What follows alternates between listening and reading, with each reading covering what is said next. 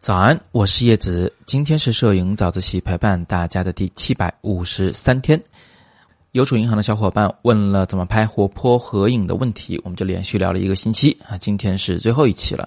那今天呢，我想回答云淡风轻同学前两天的提问呢。他问怎么样去调动大家的表情。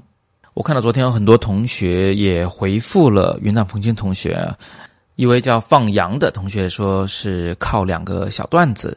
进击的发际线同学会问大家：“我是不是全宇宙超级无敌帅？”那当然，靠段子、靠幽默感是一个很好的方法。不过呢，这个可能跟摄影人自己的性格有很大的关系。那么我呢，就给大家四个我自己在拍合影的时候的调动大家表情的小技巧。首先呢，我们要明白合影这件事啊，它看似是一个摆拍，其实呢，它里边还是有。抢拍、抓拍的这么一个说法，你需要去细微的观察每个人的表情，敏锐的判断应该在什么时候按下快门啊！你要做好这个心理准备，时刻要注意观察。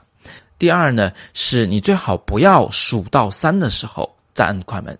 应该在喊一或者二的时候，甚至是更早的时候就已经开始抢拍了。在那个时候，大家嘻嘻哈哈的，其实呢是表情最自然的时候，是每个人都流露出自己的一个性格的时候。等你喊到三呢，一来是大家可能就笑僵了；第二来呢，就是每个人都有一个伪装，他们都是想在镜头前表现出自己认为的自己最完美的状态嘛。实际上就是一种伪装，是不真实的。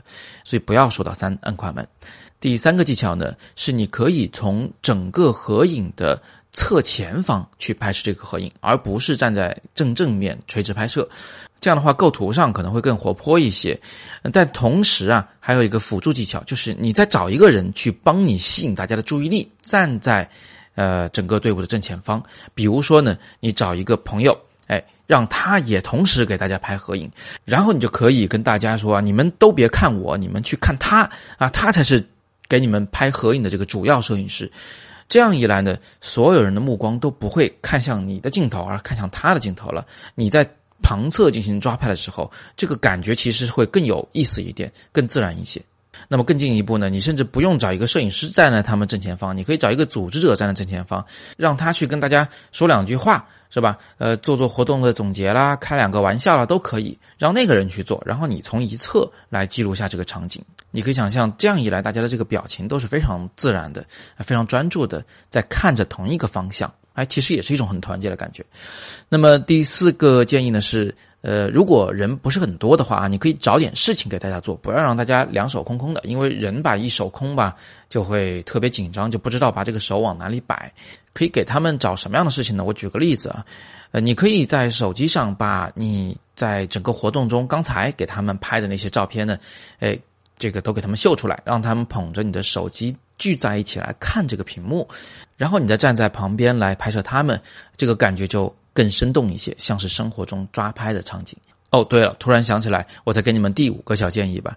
如果你的被摄对象实在是太拘谨了，我建议你在正式拍摄合影之前呢，可以先提出一些貌似有一点难度的呃合影的要求。你还是假装去拍他们，然后要求他们呢。跳起来合影，因为大家跳起来可能是张牙舞爪的，这个表情不是很好看，所以我们倒不是指望真的在跳起来的时候能拍到什么好合影。我们的目的是让大家先在合影前运动开了，是吧？该笑的笑开了，该玩的玩开了，然后再来合影，大家就非常放松了，好吧？那我们的合影的早自习系列就到此结束了。大家有更多的摄影问题呢，欢迎扫描下方绿色二维码进入摄影自习室向我提问。